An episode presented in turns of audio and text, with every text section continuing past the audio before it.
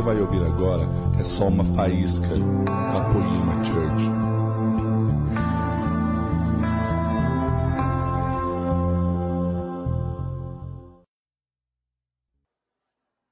Feche teus olhos, querido, e agora eu queria que você fizesse uma, uma oração por você e uma por mim, por favor. De todas as mensagens que eu preguei na minha vida, talvez essa tenha um peso de seriedade mais alto dos últimos anos. Eu acredito que toda da minha vida. Eu quero revelar uma coisa que está muito obscura na nossa nação. Eu preciso muito que o diabo não te atormente, não me atormente, e não tente roubar de nós aquilo que o Espírito Santo quer falar com a gente. Você poderia pôr a sua mão no seu coração e falar: Deus, fala comigo hoje, fala através do pastor Leandro, começa a falar com Jesus. Espírito Santo, em nome de Jesus, Pai. Que os celulares que não entrem em módulo avião agora explodam, para que ninguém saia daqui até o final dessa mensagem, em nome de Jesus. Deus, em nome de Jesus, não permita, Senhor Jesus, que o inimigo sopre uma nuvem densa de entendimento para que atrapalhe a compreensão das pessoas, porque eu sei que o tema é libertador. É necessário falar disso, Senhor Jesus, como nós estamos precisando nos dias de hoje falar de coisas assim. E eu peço pelo poder do sangue de Jesus, que o teu espírito paire nessa casa, Senhor, sobre o nosso entendimento, preparando o nosso coração como uma terra fértil para que venha a ser lançada mais uma semente da palavra de Deus. E eu peço, Deus, que essa semente não cresça e já morra, mas que essa semente nem dê 30, nem dê 60, mas dê 100 por um, em nome de Jesus, para que ela se multiplique no coração de cada pessoa que está aqui. Eu peço que o Senhor me ajude a não adulterar toda a profecia, a não adulterar toda a verdade dos acontecimentos, Senhor Jesus, e nos mostra, pelo poder do nome de Jesus, todo o plano maquiavélico que o inimigo tem tentado estabelecer no Brasil nesses tempos, em nome de Jesus. Nós te suplicamos em nome de Jesus. Amém. Amém. Ei, aleluia. Querido, no ano de 2015 eu estava numa escola chamada Abapai, Imperatriz no Maranhão, do Daniel Alencar. E quando eu estava lá, tinha alguns homens de Deus pregando algumas mensagens que não se prega em igreja que não se prega em conferência, mas normalmente você prega numa escola. Quando você tiver a oportunidade de estar numa boa escola cristã, esteja, como por exemplo o Fire School. Porque a gente desce pedrada mesmo, é o dia que a gente fala para quem está com fome. Aqui, infelizmente, vem gente que é, talvez não sabe nem por que veio, mas você também é bem-vindo. Mas às vezes você vai numa conferência, então tem gente lá triquinada para aprender. Tipo, o cara já vem com um caderno, quer ligar o desktop na tomada, porque ele quer escrever tudo que você está falando. O outro grava, o outro não sei o quê. Então, em ambientes como esse, Deus tem uma tendência de derramar muita coisa incrível. E eu me lembro que Deus me deu uma mensagem chamada Por que o Brasil está assim? Eu escrevi essa mensagem em 2015. Eu cheguei super empolgado, como exatamente eu acabei de chegar. Eu acabei de fazer um rolê em duas nações, eu tenho muita coisa para falar para vocês. Eu estava tão feliz, queria contar o que, que Jesus fez nesses lugares, mas na verdade eu não vou contar nada, porque eu voltei aquele dia e Deus falou: guarda essa mensagem, um dia você prega. E essa semana, três dias atrás, o Espírito Santo falou: lembra aquela mensagem que você nunca pregou? Eu falei: lembro, então você vai pregar lá hoje. Eu falei: amém. Mas hoje que eu queria contar as histórias de tudo que rolou, ele falou: então você conta outro dia que eu quiser, porque quem manda na igreja sou eu. Então, assim é, é, é, a verdade daquilo que a gente vai viver com Jesus. Querido, por que o Brasil está assim? Eu sei que essa pergunta está dentro de você. Eu, eu vou olhar no Facebook, até gente que eu não gosto aparece no Facebook. Gente, o que está acontecendo no Brasil? Está acontecendo? O que estão fazendo com as nossas crianças? O que estão fazendo com as nossas famílias? Eu falei, nossa, olha que engraçado. Até o cara que não foi de Deus até hoje, tá, virou de Deus agora. Né? E, e, eu que não gostava dele, agora ele é gato também, está comendo rato, e eu tenho que aturar esse irmão, porque irmão em Cristo você não escolhe, amém? Irmão em Cristo se atura, amém? Vai aprendendo já. Você não escolhe as pessoas que estão aqui, e nem acha ruim se tem alguém aqui que você não gosta. Glória a Deus que ela está aqui. Pior se ela visse você, você não gosta dela, ela não gosta de você, se se encontrasse num beco escuro. Você imagina como ia ser melhor encostar aqui, pedir perdão, e eu não estou brincando, teve um dia que um cara dos mais loucos que eu já ganhei para Jesus chegou, eu adorando, assim, num momento como esse. Ele chegou para mim, pastor, pastor, pastor, fala para mim que eu não posso matar aquele cara. Eu falei, o quê? Fala para mim que eu não posso matar aquele cara. Eu falei, mas por que você poderia? Porque ele estuprou minha irmã. Eu pensei comigo, cara, vou matar ele. E aí eu falei, não, não posso falar isso, esqueci, eu sou pastor. É, não, não é. Daí eu falei, não sei, cara, o que dizer. Daí ele, diz uma coisa para mim. Eu falei, o que, que você acha que eu devia dizer? Você devia dizer para eu amar ele. Eu falei, então vamos lá amar ele. E nós dois fomos abraçar o cara que tinha estuprado a irmã dele. Aleluia. Coisas desse tipo já aconteceram aqui. Então, fala para seu vizinho, você não está no bom lugar. Essa igreja vem pessoas assim, fala para eles. Essa igreja vem, vem gente estranha. E se a igreja não for para isso, querido, não sei para que, que ela é, amém? Ela não é museu de imagem de escultura, amém? Aleluia. Mas, querido, esse cara que eu não gostava, começou lá a defender, bater de frente com a Rede Globo, com os artistas. Eu falei, mano, vou ter que gostar do. Falei, Deus, que droga, vou ter que gostar desse cara agora. Querido, nós não estamos procurando queridinhos. Nós estamos reconhecendo quem é joio e quem é trigo nos últimos dias. E sabe o pior? Não somos nós que vamos jogar o joio fora. Essa é a pior parte da história. Mas, querido, se manifesta hoje um levante contra nossas famílias de divórcio, é para tudo quanto é lado. De depravação moral, de perversão na educação. Você notou? Cara, a gente está vendo vídeo dos caras escrevendo nome de órgão genital na lousa para criança, sete anos de idade, ensinando sobre masturbação, ensinando sobre sexualidade muito antes do tempo. Querido, casamentos alternativos. Tudo isso tem sido bombardeio contra as nossas famílias. É um bombardeio para tudo quanto é lado. Você liga a novela, é um bombardeio. Você liga o comercial, outro bombardeio. Você põe uma música para ouvir, mais um bombardeio. Só que o que está me assustando é que, infelizmente, gente, eu sou profeta.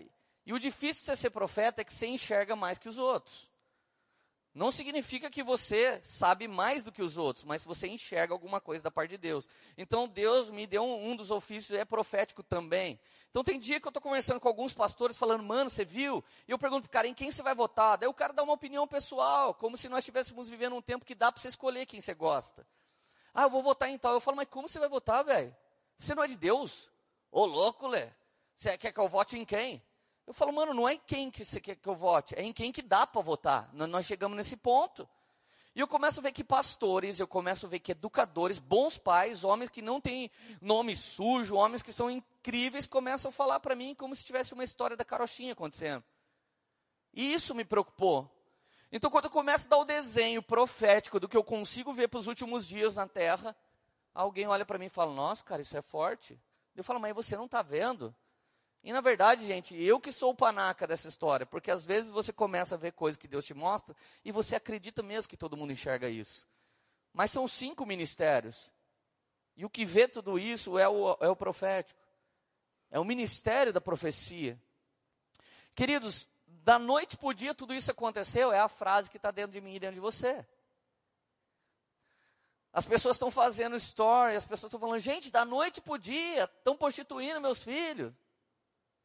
Gente, da noite o dia, estão destruindo as famílias. Essa é a frase que não cala, mas isso é mentira. Faz muito tempo que estão fazendo isso com a família. Faz bastante tempo.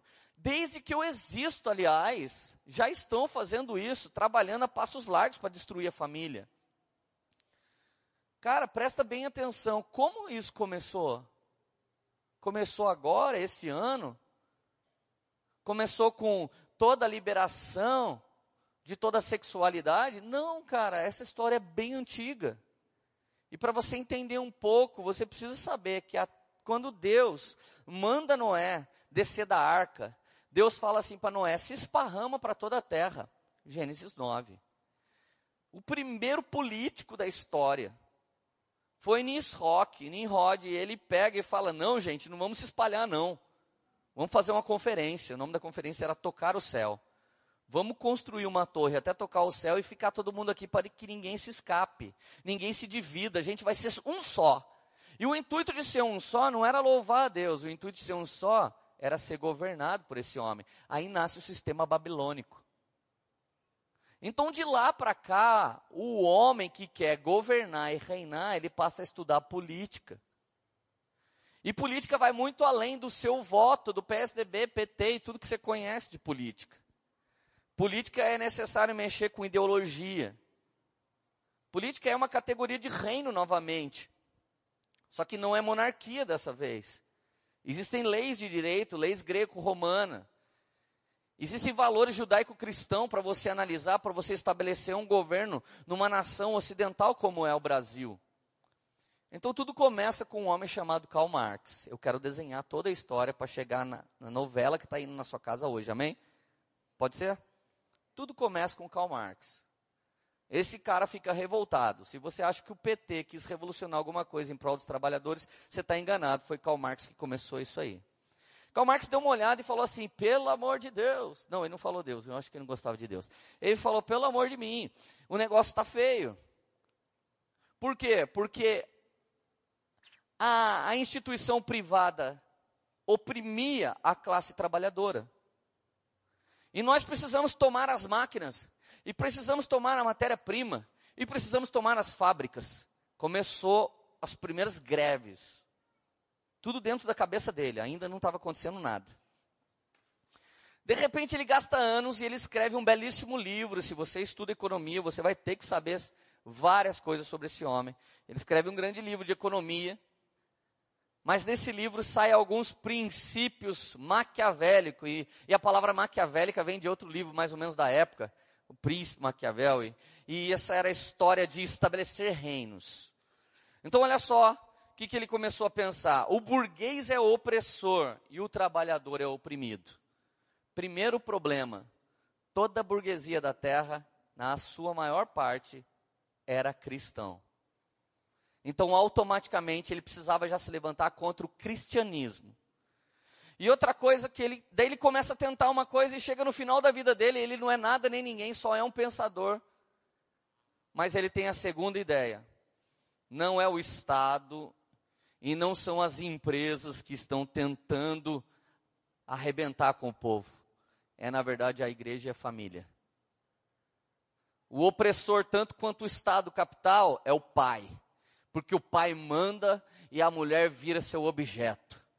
O pai quer mandar e os filhos também se tornam. Então, um amigo dele, Engels, ele pega esse livro que ele não consegue terminar e termina e assina o livro.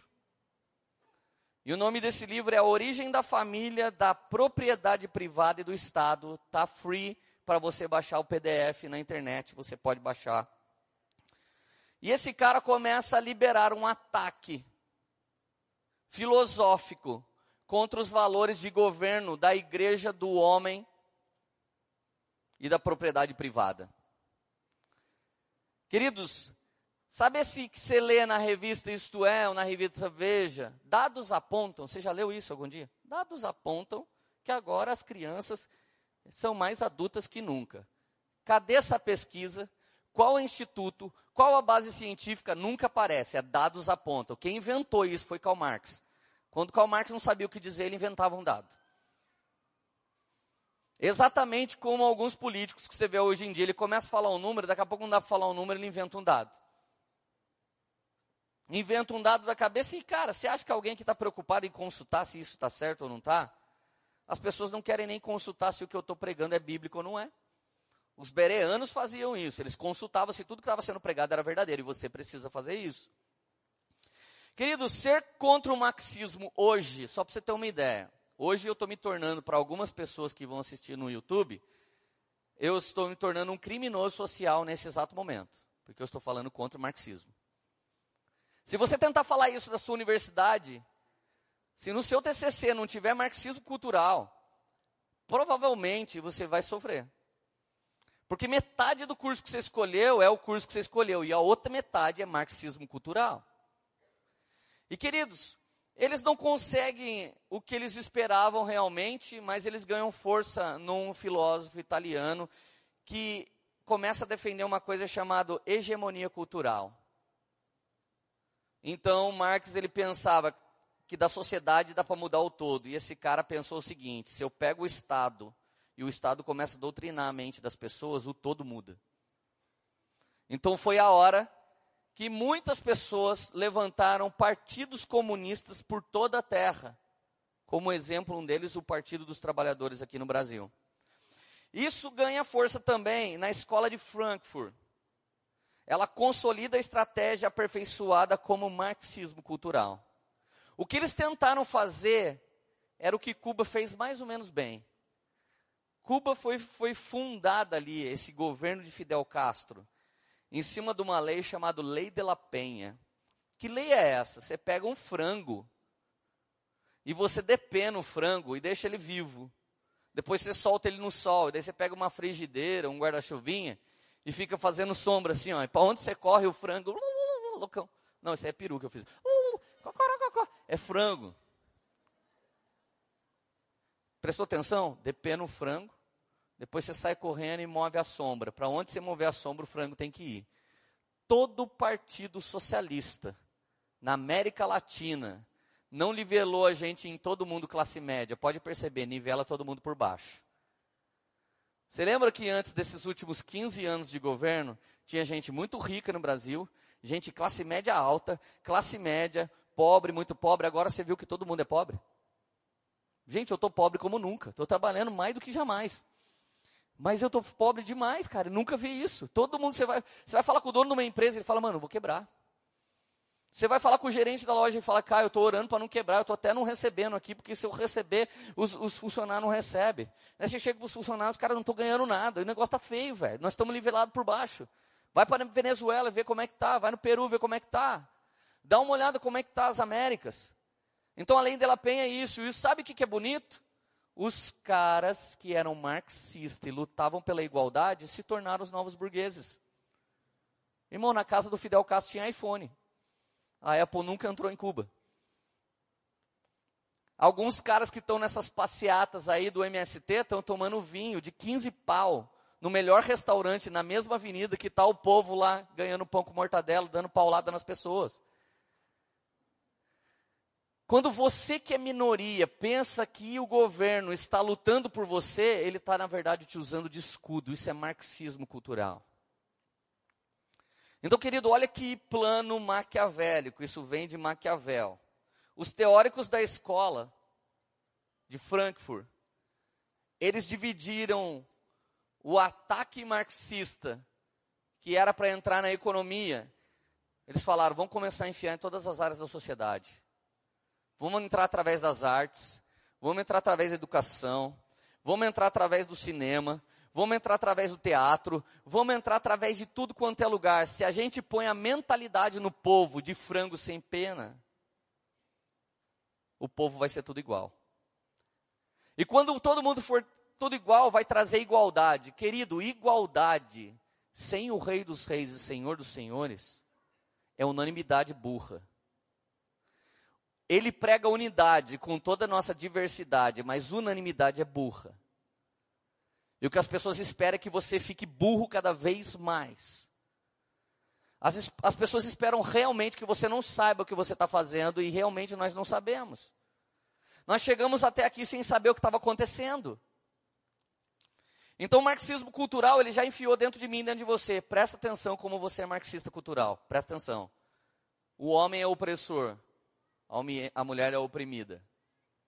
O hétero é opressor o gay é oprimido. Deixa eu abrir aspas aqui. Fui cabeleireiro 12 anos. Eu fiz um curso que tinha 3 mil cabeleireiros. Tinha mais ou menos 1.700 mulheres. O resto era tudo gay. E eu e mais dois caras éramos hétero. Eu queria que você tentasse imaginar o que, que nós passamos os três dias de curso. A gente tinha que passar como tal, porque senão o negócio ficava pequeno para a gente. Teve uma hora que um homem de corpo nu, só com tapa-sexo, começou a dançar pintado de bronze. A mulherada ficou assim. It's man.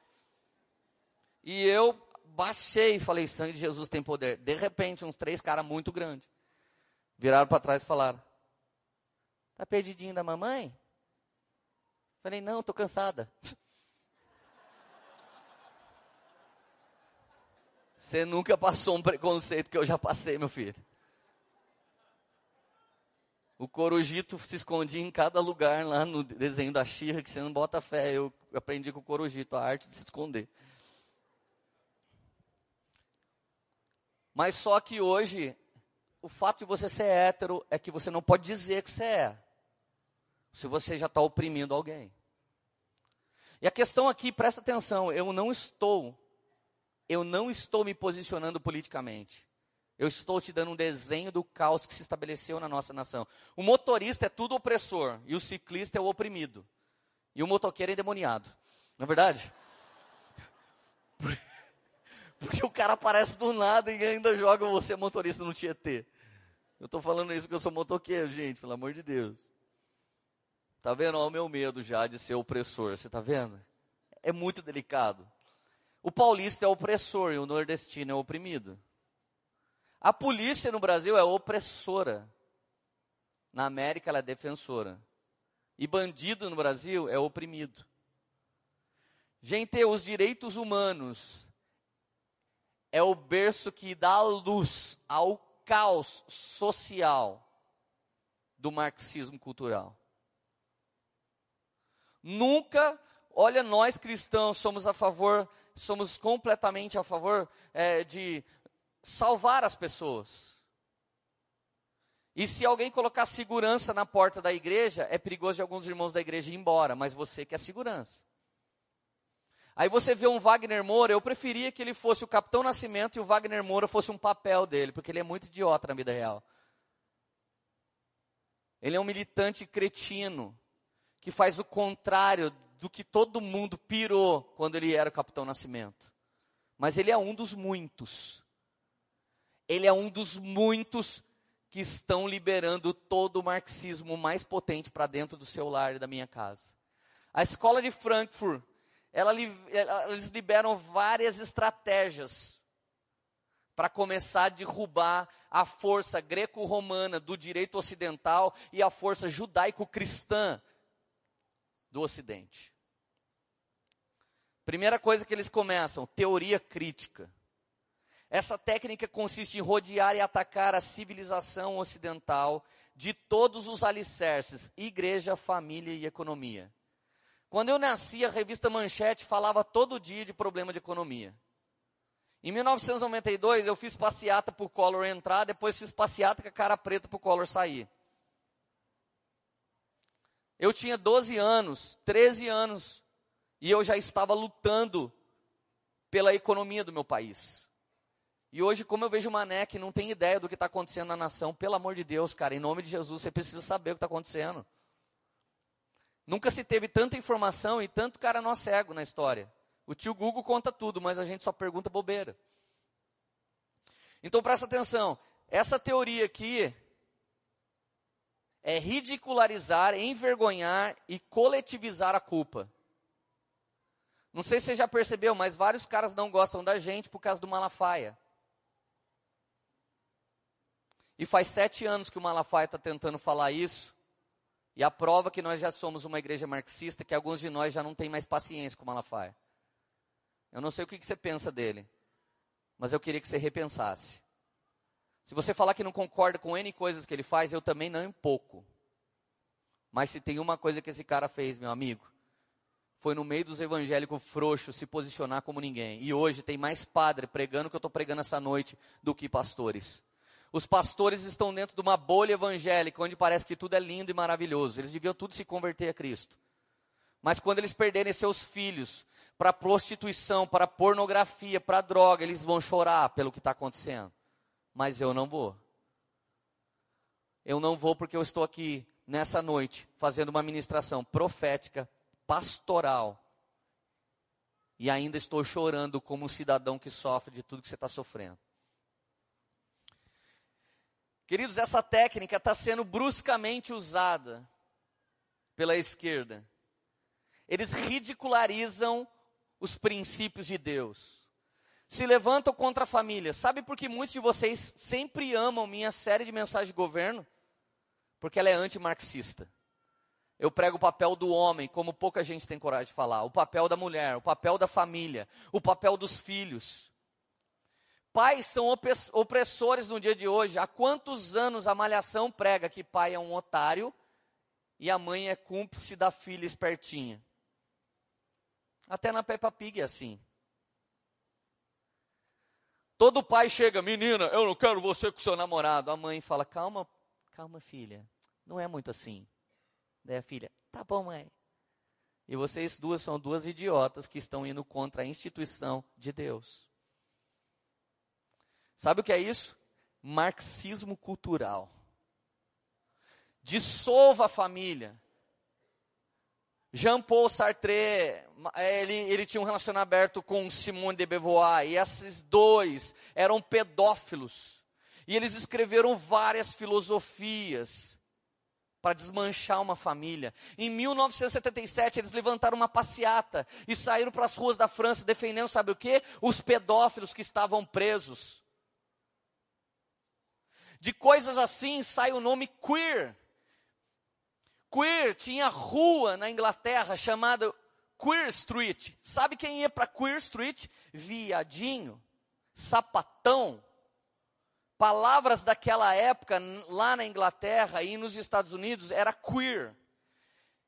E o Museu Queer veio fazer o que no Brasil? Veio dar o troco.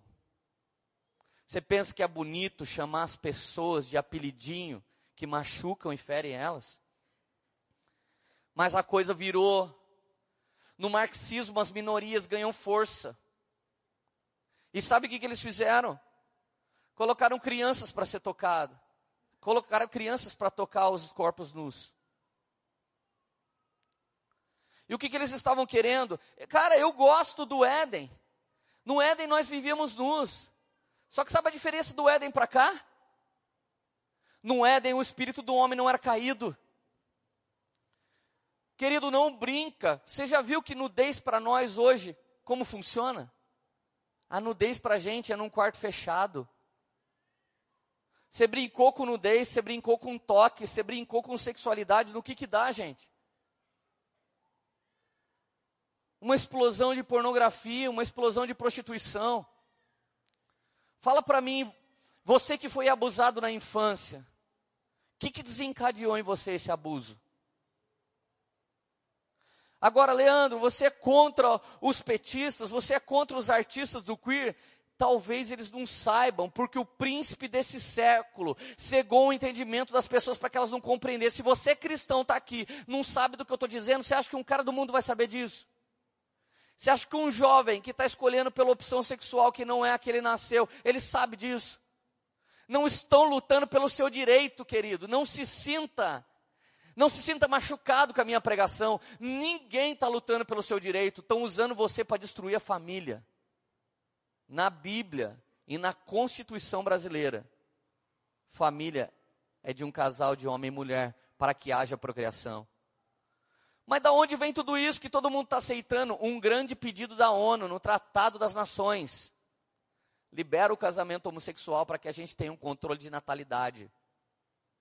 A ideia por trás filosófica é bem bonita. Mas o fim dessa história é uma agenda escatológica em que tudo sai da sua e da minha mão e vai para a mão do anticristo. Tem alguém feliz ainda? Cinco felizes, aleluia. Segunda coisa que foi criada, segunda técnica para ataque criada na escola de Frankfurt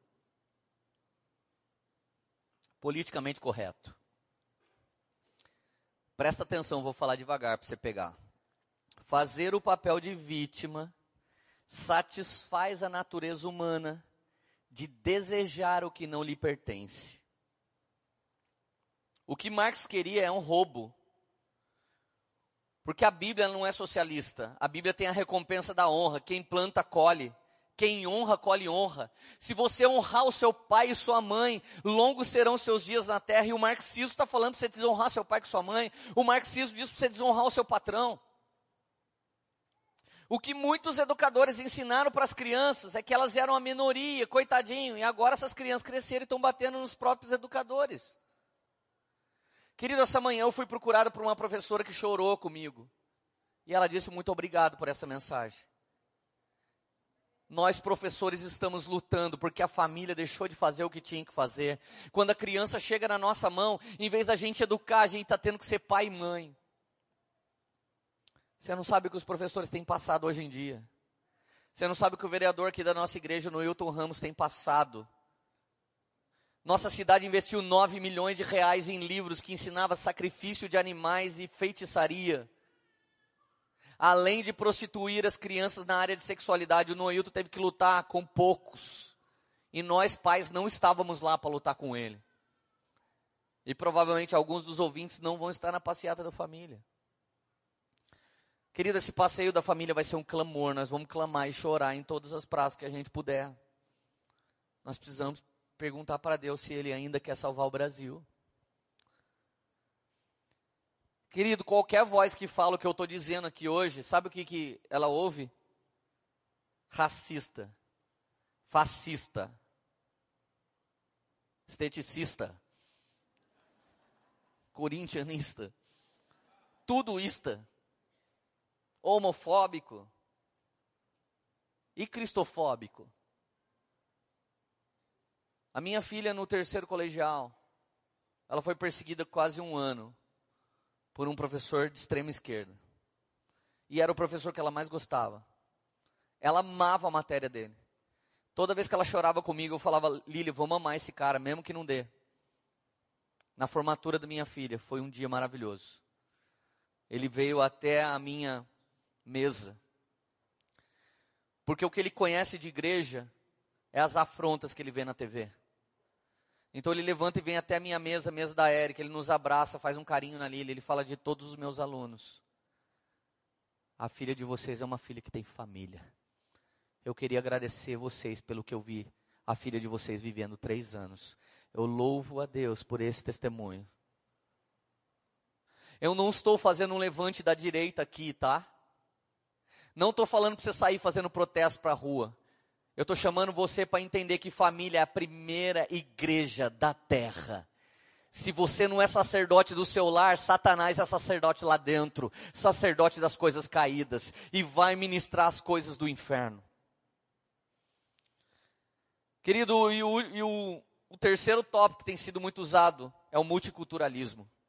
Quando acaba a Primeira Guerra, todos os marxistas estavam esperando, agora todo mundo vai tomar o Estado.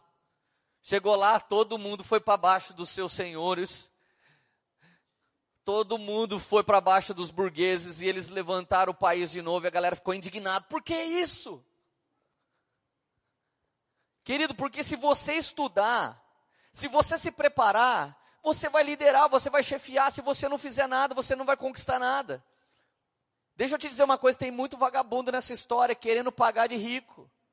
É isso que estão fazendo nas nossas custas. São espertalhões que estão se levantando para ter uma boa vida em cima do povo que continua sendo escravo. Quando eles esperavam, o que, que aconteceu? Os, os, países, depois da guerra, eles se reformulavam rápido por causa do patriotismo e nacionalismo. Então eles falaram: vamos ter que fazer um movimento multicultural. Vamos começar a fazer as culturas se emendar para lá e para cá, para lá e para cá, e a galera perde o quê? Seu patriotismo. Irmão, já tive em Kissimmee, na Flórida. Tem a pastelaria do chinês, do lado do japa do japonês, do lado da cantina italiana dos italianos, de frente com a mesquita do Islã. Cara de Deus, como que os americanos permitem aquilo? Gente, o que o Trump muitas vezes não quer lá, nem eu quero aqui. Você quer que alguém venha aqui e falar, odeio Taubaté, Taubaté tem que virar Amsterdã, vamos fumar maconha na rua, vamos fazer a linha, a, a linha vermelha aqui. Eu não quero isso, cara. Cara, eu sou, eu, eu sou tremembeense de nascimento, mas Taubaté de coração. Eu nasci, eu nasci lá e já voltei para cá. E eu luto por essa cidade. E tenho trabalhado para minha cidade ser conhecida e ser conhecido como uma cidade onde Jesus está fazendo algo. No meio disso, tem muito Islã bom entrando, mas tem um Islã radical. E sabe o que, vai acontecer depois que você estabelece um pleno caos sexual como Sodoma? Gente, Sodoma e Gomorra chegou a um nível sexual tão espetacular que quando os anjos vieram buscar Ló, os caras queriam transar com os anjos. Nossa, anjo, nunca fiquei com anjo, velho. Já ficou? Não, nunca fiquei. Lembra dos Néfilins? Então, vamos ter, vamos ter um Néfilin agora? Você não sabe o que é Néfilin, nem perde seu tempo. Alfred Kinsey foi o pai da revolução sexual, um dos pais. Esse cara estuprou bebês. E depois saiu pregando para os Estados Unidos. Todo mundo aqui, se começar a mexer com sexualidade, vocês vão gostar, porque está dentro de nós. Então, velho, esse papo furado que você tem que ser o que todo mundo está dizendo que você tem que ser, mas é lógico, a sua natureza é caída. Vai mexer com confusão, cada vez você entra mais. Os meninos foram lá nos Estados Unidos atirar num, num stand de tiro. Vamos ler. Eu falei, não. Por quê? Porque eu adoro atirar. Eu ia ser um pastor com duas pistolas, cara. Ia falar, quer, você quer a Bíblia? É a arma de Deus. Não, não quero. Então pega essa. Eu sei que eu não sou, cara. É minha natureza. Vamos lá, nada a ver, só dá um tirinho. Eu falo, mano, eu não atiro nem de, de, de arminha que sai tinta. A natureza adâmica é caída, filho. E com tudo que você mexer, ela passa a gostar. E é muito rápido perder a boa conduta que nós temos tido no Senhor. Queridos, essa teoria queer catalogou 50 gêneros de humano. Você consegue imaginar 10? Duvido você imaginar 10. Homem que virou mulher, mulher que virou homem. Homem que virou nada e mulher que virou nada. Eles não são nada, nem homem nem mulher agora. Eles são assexuados. Então até aí deu 2, 4, 6. 50 gêneros de sexualidade catalogado pela teoria queer. Quer escutar uma difícil? Um pai de família de 50 anos de idade deixou sua esposa, três filhas e virou uma menininha de 6 anos de idade, foi adotada por um casal e agora ele é cuidado como se fosse uma menininha de 6 anos de idade. E o Santander está patrocinando coisas assim. Por isso que eu quebrei meu cartão. Leandro, você vai largar tudo? Tudo que der. E você achava que a marca da besta era um Jeep? Jura? Da Vivo ou da Oi?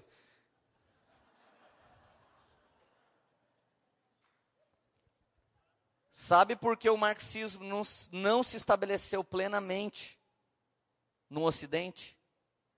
Por causa do nosso direito. As constituições dos países ocidentais, por causa do, de ser greco-romana, são muito poderosas.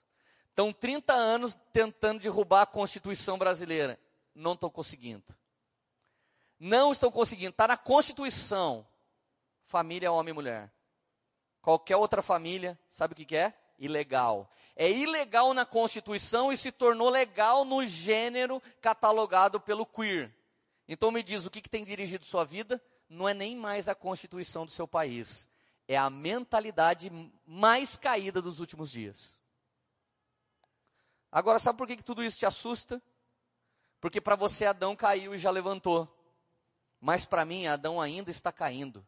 A cabeça dele ainda não tocou o solo. Adão não terminou de cair. Você acha que a revolução sexual trouxe algum feminismo? Eva foi a primeira feminista. O dia que ela falou, eu quero ser igual a Deus e vou passar por cima do meu marido para fazer isso. Depois que o caos for estabelecido em toda a terra, sabe o que, que a Alemanha grita hoje? Mostrei esse esboço para o Marco, falei, ora para mim que eu vou pregar isso. O Marco falou, que bonita pregação, vem pregar a Alemanha, está precisando disso. Falei, está amarrado, a escola de Frankfurt me oferece para Satanás. Querido, depois de um caos pleno estabelecido como está na Europa, eles estão gritando por qualquer Deus que queira salvá-los. Ninguém mais está aguentando viver na Europa.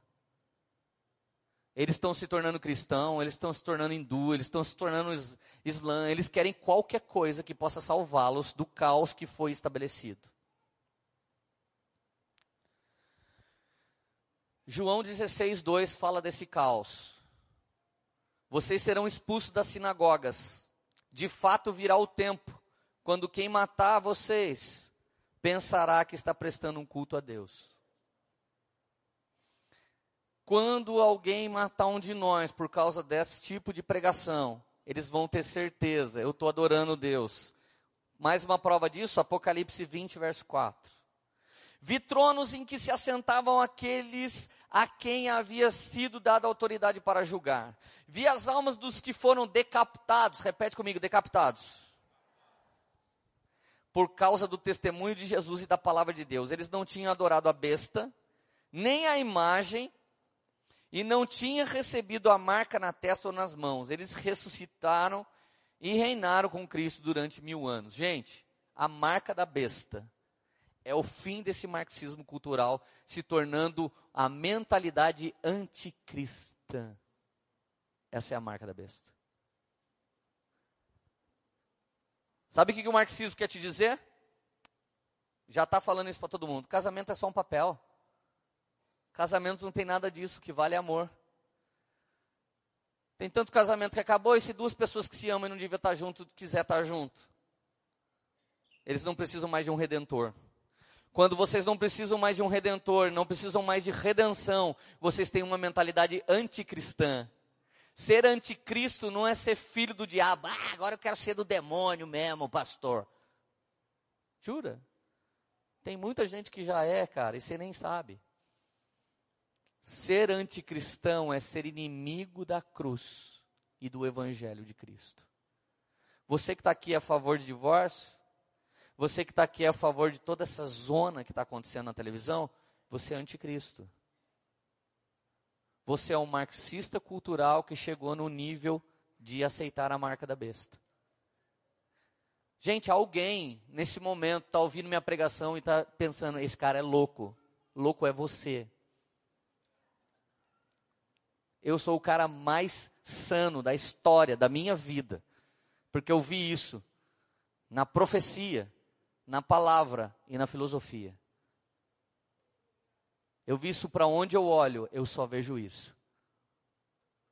Meus dias não são felizes de ver tanta gente se perdendo, filho de crente, filhos de pastores, sendo usado como escudo, sabe de quem? De partidos como o PT. Quero que você preste atenção nisso. O homem que inventou a hegemonia cultural, ele soltou coisas como essa. A função do partido tem que ser diretiva, organizativa, isto é, educativa, isto é, intelectual. Os partidos precisam alterar o intelecto das pessoas, implantar na inteligência delas a ideologia marxista. Em 1991, numa reunião do Partido dos Trabalhadores, eles decidiram que o PT seria assim. Confluíram para a criação do PT o cristianismo social, o marxismo vários, socialismos não marxistas, democrat democratismos radicais, doutrinas laicas da revolução comportamental, etc. Eu era coroinha na missa, quando um bando de católicos começou um movimento dos sindicatos que cuidavam das empresas aqui em Taubaté, eles começaram a vir com a estrelinha e usaram boa parte do catolicismo para catapultar o PT. Está aqui, ó no estatuto deles, em 91, foi decidido que iam usar o cristianismo social para propagar sua ideologia. E como que propagou? Você que é minoria, você que é um coitadinho, você que é um pequenininho, as pessoas só pisam em você, vem com a gente. Você já viu Jesus falando com minoria e tratando eles como minoria? Vinde a mim todos que são coitadinhos, e eu te farei queridinhos. A Bíblia diz: Vinde a mim todos estáis cansados, sobrecarregados, e ó, eu vou aliviar, e tem ripa pela frente. Tenha bom ânimo, eu venci o mundo, continua. Jesus não é senhor de coitadinho. Eu não sou um coitadinho, eu sou um cara que fiquei à margem da sociedade nessa cidade, vivendo na droga. Eu não sou uma minoria, cara. Talvez eu sou uma minoria que crê em Cristo do jeito que creio. Mas essa minoria, como massa de manobra de governo, não sou e você também não é, em nome de Jesus. Posso piorar um pouquinho ou não? Sim ou não? No atual período, estou falando do mesmo, do mesmo estatuto, tá? Resolução política, texto do primeiro congresso do partido em 1991. No atual período, a disputa da hegemonia supõe uma ação simultânea. Viu hegemonia? Da hegemonia cultural. Ou seja, os caras devoraram o marxismo para estabelecer tudo que estabeleceram. Supõe uma ação simultânea no terreno político, social e ideológico. Engloba o trabalho nas instituições, ou seja, você que se formou e metade da sua faculdade foi marxismo, estava nesse plano aqui já. Onde atuamos no sentido de alargar as fronteiras da participação da democracia, da cidadania e da afirmação da sociedade sobre o Estado. Inclui a diversidade das lutas sociais, não institucionais e nem sempre legais. Vamos lutar por aquilo que não é institucional e nem sempre legal. Hoje nós estamos defendendo pessoas que tinham que estar na cadeia e estamos acusando pessoas que estão nos defendendo. O marxismo se levantou dentro da igreja. Agora, queridos, perguntaram para a ex-prefeita de Fortaleza do Partido dos Trabalhadores: Você continua no PT? Eu sou socialista, militante marxista. Enquanto o PT tiver pensamento de ser assim, eu tô. Quando ele mudar, eu uso outro meio. Um marxista ativista já não é mais fiel a um partido. Ele é fiel a uma ideologia. Agora, sabe por que, que eu choro? Porque alguém que está me ouvindo, você tem a moral de defender o Corinthians e a Gaviões da Fiel, ou o São Paulo, ou o Independente, ou o Mancha Verde, ou o Santos, mais do que você defende o Evangelho de Cristo. Agora, querido, um, um, um outro medo que eu tenho da falta de criatividade é que nós temos demonizado muitas vezes a homossexualidade. E eu quero dizer para alguns irmãos aqui, eu vi isso no canal do Douglas, Andréa Vargas falando a heterossexualidade parece que está cobrindo uma multidão de pecados. Tem um monte de cara que vive mil pecados. E você fala, eu sou hétero, então eu sou salvo. Cara, você não está bem. Isso é uma criatividade demoníaca você pensar uma coisa desse tipo. Ah, é que esse pecado eu não tenho, mas você pode ter muitos outros. E um pecado que eu não quero ter como pastor é de deixar vocês entretidos somente aqui. Esse marxismo tem roubado da gente poder de pensamento, poder de criatividade, poder de falar alguma coisa. O Brunão luta por uma coisa que é Herbert Richards, a gente brinca. Todo lugar que a gente vai está tocando versão. E a gente fala, mano, é Herbert Richards só, tipo, é só versão brasileira, Herbert Richards. Tudo que a gente faz é uma versão de algo de algum país. Por quê? Por causa dessa exata explicação do Lócio. Tem sido tomado, cara. Poucos homens do Brasil têm brilhado muito, pouquíssimos. Mas são homens que saíram fora dessa caixa. Dessa caixa marxista que quer de alguma maneira te enquadrar em algum lugar você é minoria. E muitos irmãos chegam na igreja com esse pensamento de minoria e ele quer uma ajuda como se a gente fosse o assistente social do, de algum partido. Mas a verdade é que já está tudo estabelecido. Está tudo dentro do nosso lar. Está tudo dentro da nossa casa. Às vezes, como pastores, nós vamos tratar um cara, sabe o que acontece? Alguém fala, nossa, eu não concordo, coitadinho dele. Por que, que você não fala para Jesus, coitadinho do jovem rico? Só porque ele era rico? E se ele fosse o jovem pobre? E além de pobre, perdesse Jesus? Nós temos uma mania de ter dó, enquanto o Senhor sempre teve misericórdia. Eu tomo a miséria do próximo para mim. Tudo isso que nós falamos acerca de todas essas coisas não era para condenar ninguém, inclusive. Eu acredito que muitos pensadores do PT, eles não sabiam que estava trabalhando para o anticristo. Eu acredito que muitos artistas não sabem que estão trabalhando para o anticristo. Só que você tem que entender uma coisa: em João 3,16 diz que Deus amou o mundo de uma maneira tão grande que ele mandou o seu filho. Amém? E o 3,17 diz que esse filho veio não para condenar, mas para salvar. Ou seja, tudo que eu falei até agora, o Senhor tem poder de salvar. Mas o 3,18 é a pena de morte. Mas aquele que não crê no filho já está condenado. Não existe no homem não existe no humanismo, não existe no egocentrismo e não existe nenhum movimento social a salvação a não ser no Filho de Deus. Queridos, a Bíblia diz em Mateus 24, verso 1: Jesus saiu do templo enquanto caminhava com seus discípulos, aproximaram-se dele para lhe mostrar a construção do templo. Vocês estão vendo tudo isso? perguntou ele. Eu lhes garanto que não ficará aqui pedra sobre pedra. Será derrubado tudo. Verso 3: Tendo Jesus se assentado no Monte das Oliveiras, os discípulos dirigiram-se a ele em particular e, disse, e disseram: Dize-nos, quando acontecerão essas coisas que o Leandro está falando?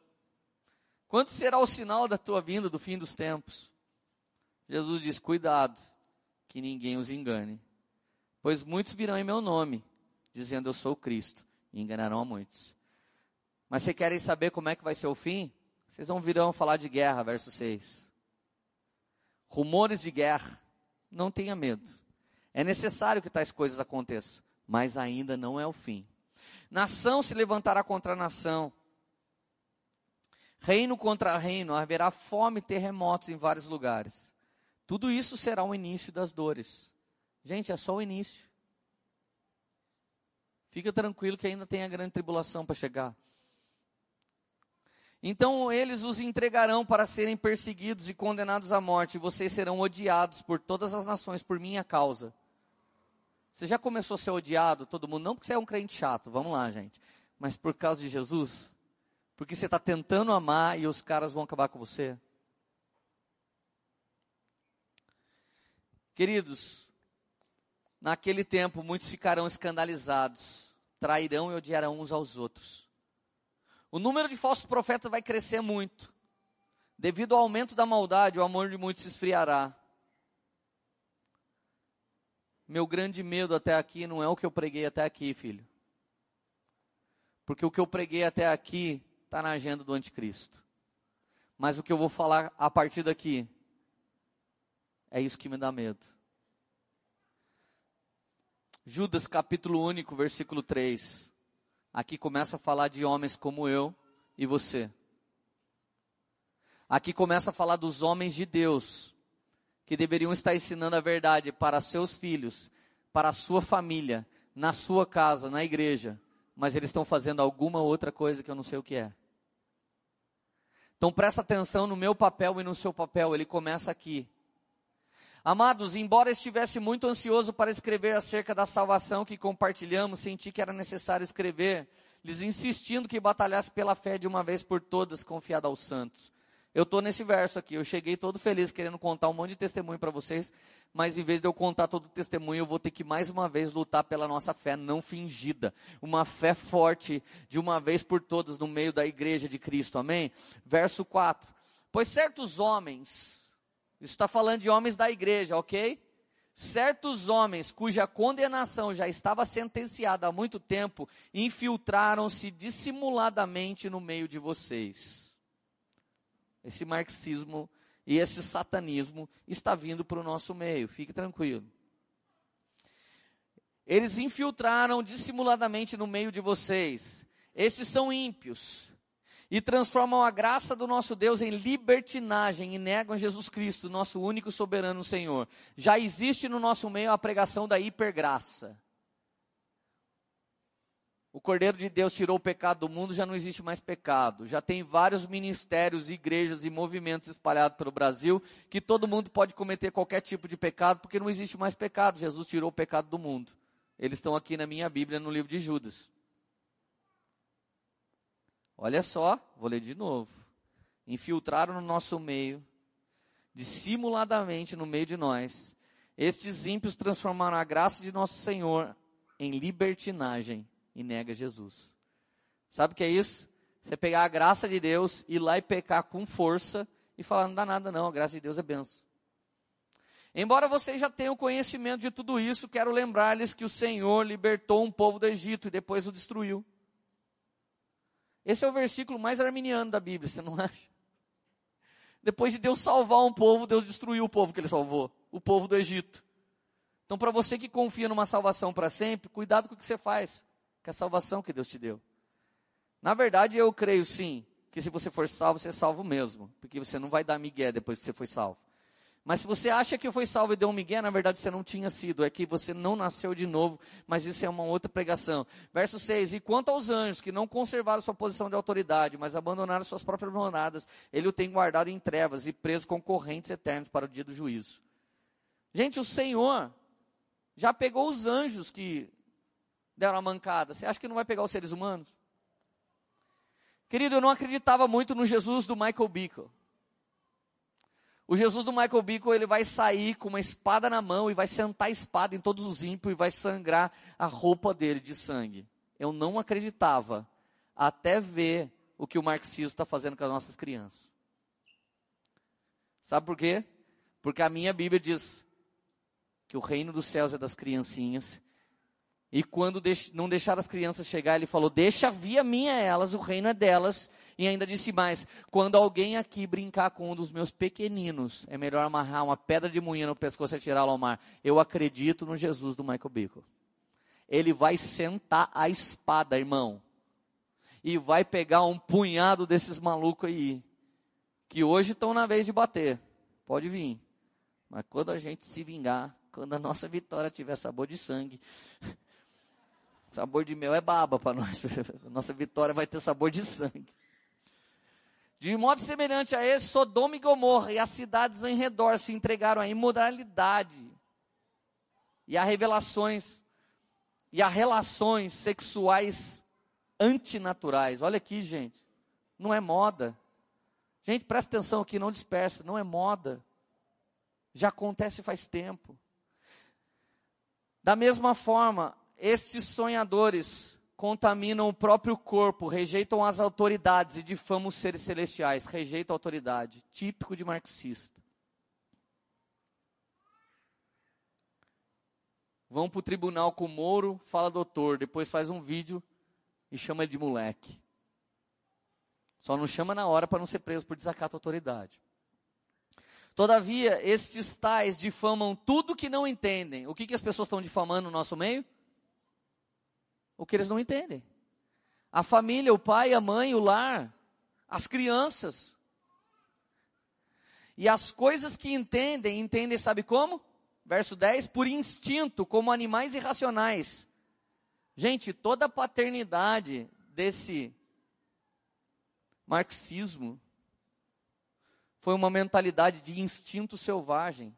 Sabe o que, que eles esperam fazer no final de tudo? Dar um bug na terra.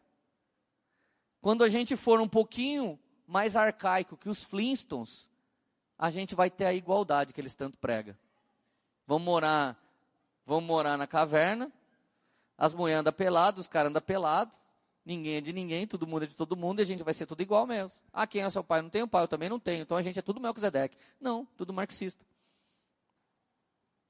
Agora, por que eu estou pregando essa mensagem? Você quer realmente saber por que eu prego uma mensagem como essa? Por causa de Romanos 1, versículo 16. Porque eu não me envergonho do evangelho, porque é poder de Deus para a salvação de todo aquele que crê, primeiro do judeu, depois do grego.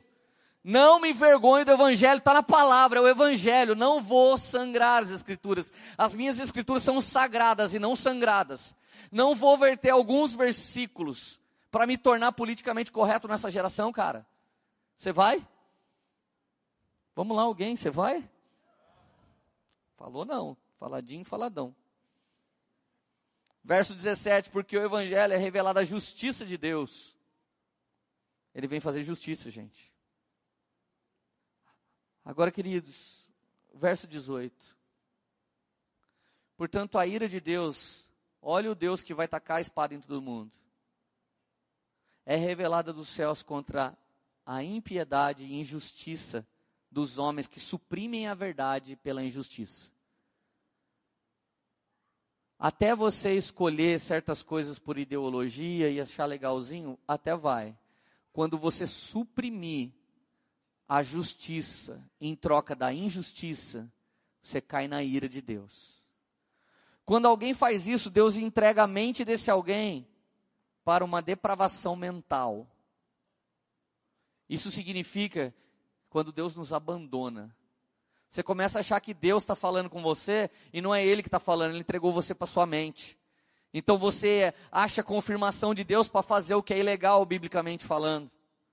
É por isso que muitas teologias têm nascido. Não existe teologia de branco, não existe teologia de negro, não existe teologia da rua, não existe teologia de gay. Teologia é conhecimento de Deus e a teologia é bíblica, ela vem pela revelação do Espírito de Deus, ela não é parcial e ela não se inclina para uma minoria, mas ela pega todo, ela pega tudo e todos na esperança de salvar alguns. A esperança dela era salvar todos, mas nem todos querem. Vamos lá, gente. Você está feliz ainda? Fala um aleluia bem alto para você acordar. Ó oh, Jesus, eles estão falando aleluia nessa pregação. Imagina quando eu pregar legal. Até perdi meus bolsos aqui. Verso 18, 19. Pois o que Deus se pode, pois o que de Deus se pode conhecer, manifesto entre eles, porque Deus lhes manifestou. Gente, não tem como você não ver o Senhor numa criança num bebê, numa vovozinha, num velhinho, num jardim, na praia. Não tem como você não ver o Senhor na natureza criada. E a Bíblia diz no verso 20: Pois desde a criação do mundo, os atributos invisíveis de Deus, seu eterno poder, sua natureza divina, têm sido visto claramente, sendo compreendido por meio das coisas criadas. Dessa forma, tais homens são indesculpáveis. Olhar para a pureza de uma criança e fazer ela tocar num homem com um intuito queer. O cara que idealizou isso é o filho do Lúcifer. Se o diabo é o pai do rock, imagina quem foi o pai do peladão no museu. Não quero nem ver, velho. Até arrepio meu pelo. Querido, se dizendo sábio, verso 22, tornaram-se loucos. Todo mundo que eu citei aqui são grandes intelectuais e pensadores. A Bíblia diz que eles se tornaram loucos. Tá vendo como eu não sou louco? Eles que são, está na Bíblia. Trocaram a glória do Deus imortal por imagens feitas segundo a semelhança do homem mortal, bem como pássaros, quadrúpedes e répteis. Por isso Deus os entregou. Olha por que, que Deus entrega uma nação a depravação sexual. Por isso Deus os entregou à impureza sexual, segundo os desejos pecaminosos do seu coração, para a degradação do seu corpo entre si. Trocaram a verdade de Deus pela mentira e adoraram e serviram coisas e seres criados em lugar do Criador, que é bendito para sempre. Amém. O salário da idolatria traz a perversão sexual para um povo. Até um tempo, Alguns dos evangélicos pregavam que idolatria era a imagem de escultura católica. Porém, eu vos digo, no Senhor, amar os gospel que a gente ama é idolatria também. Pagar pau para as imagens que andam evangélicas é idolatria também.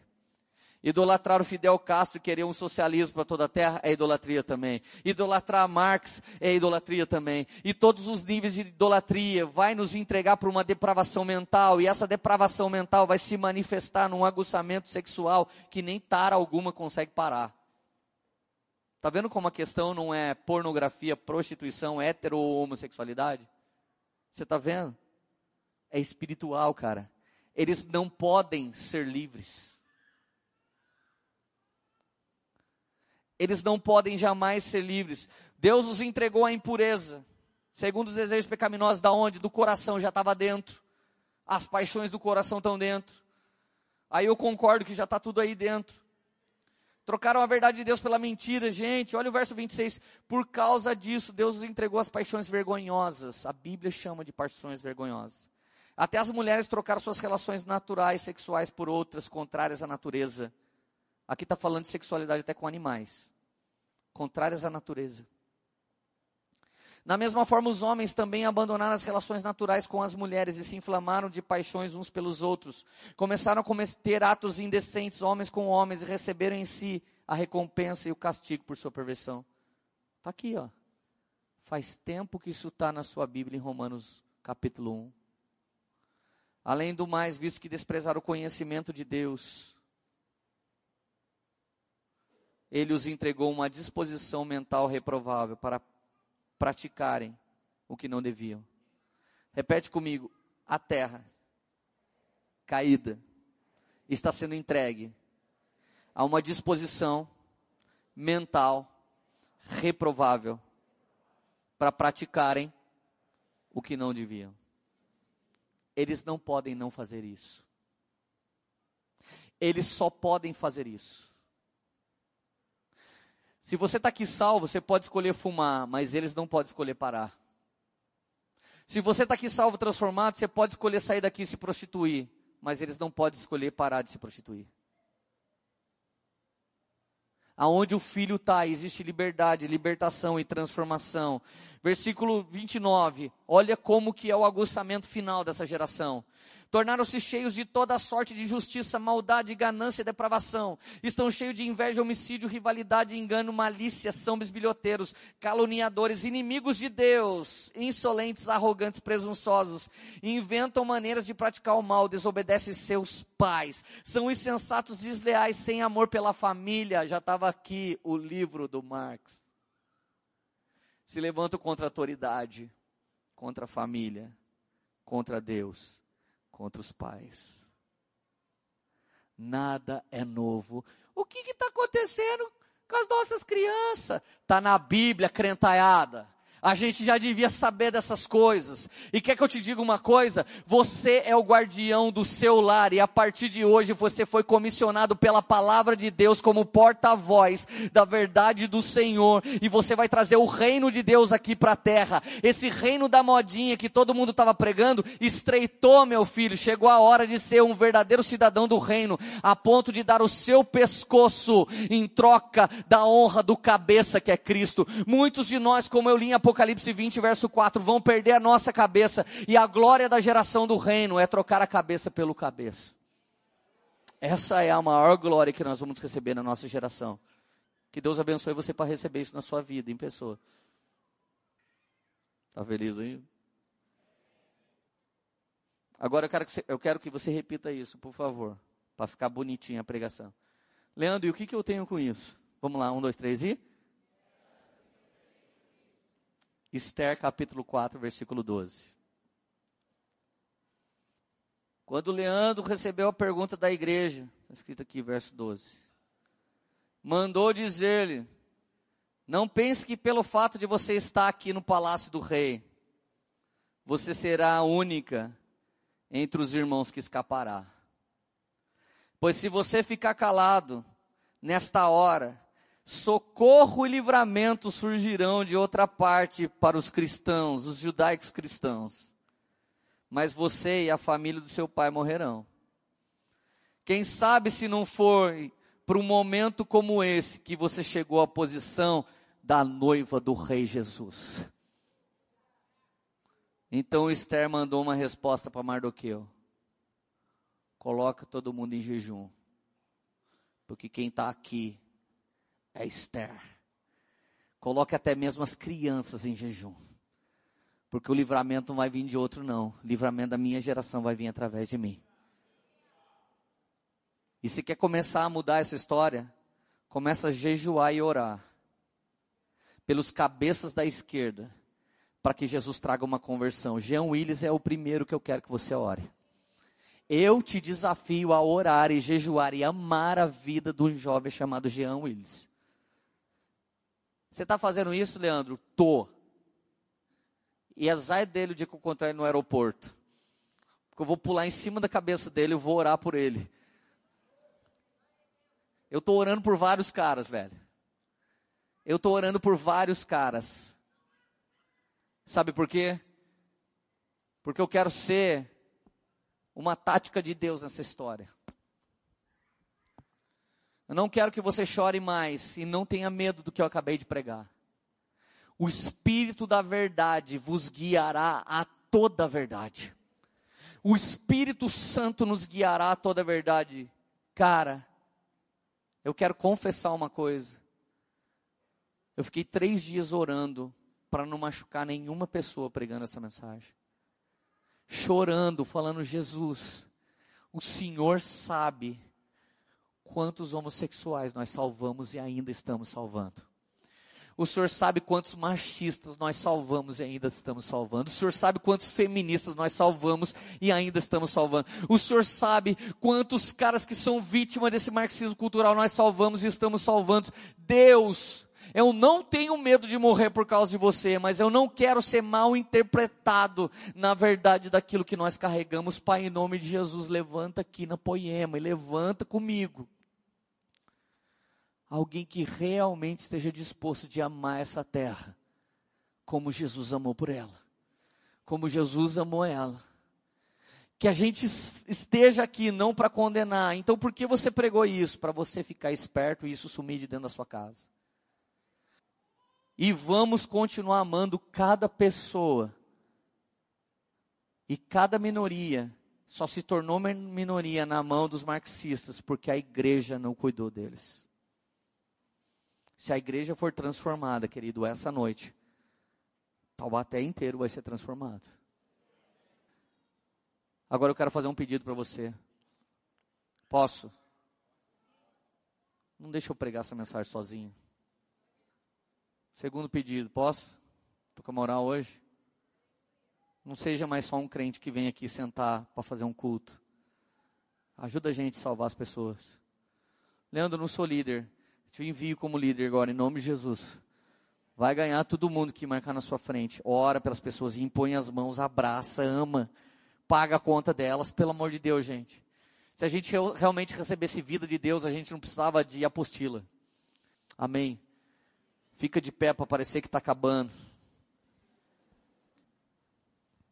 Eu queria que nessa hora eu queria chamar algumas pessoas para a gente orar junto com vocês.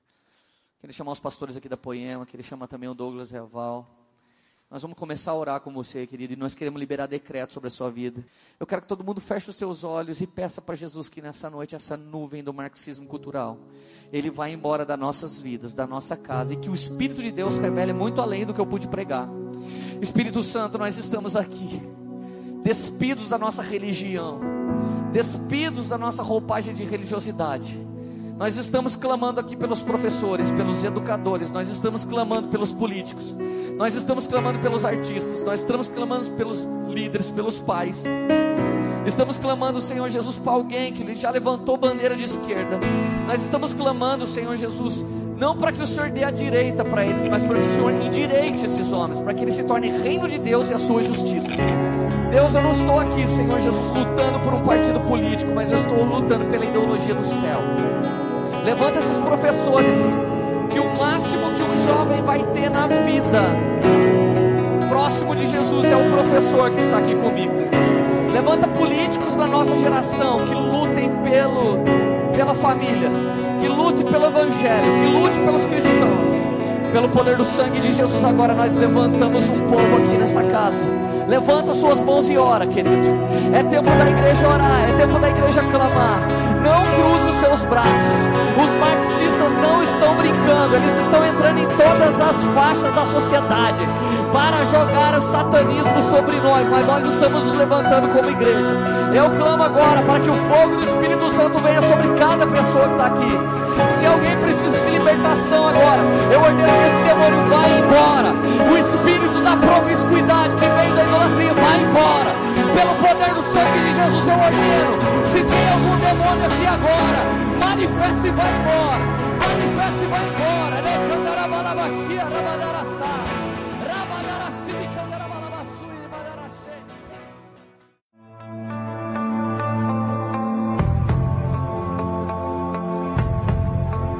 Você acabou de ouvir uma mensagem da Poema Church. Para mais informações, acesse o nosso site poema.com.br.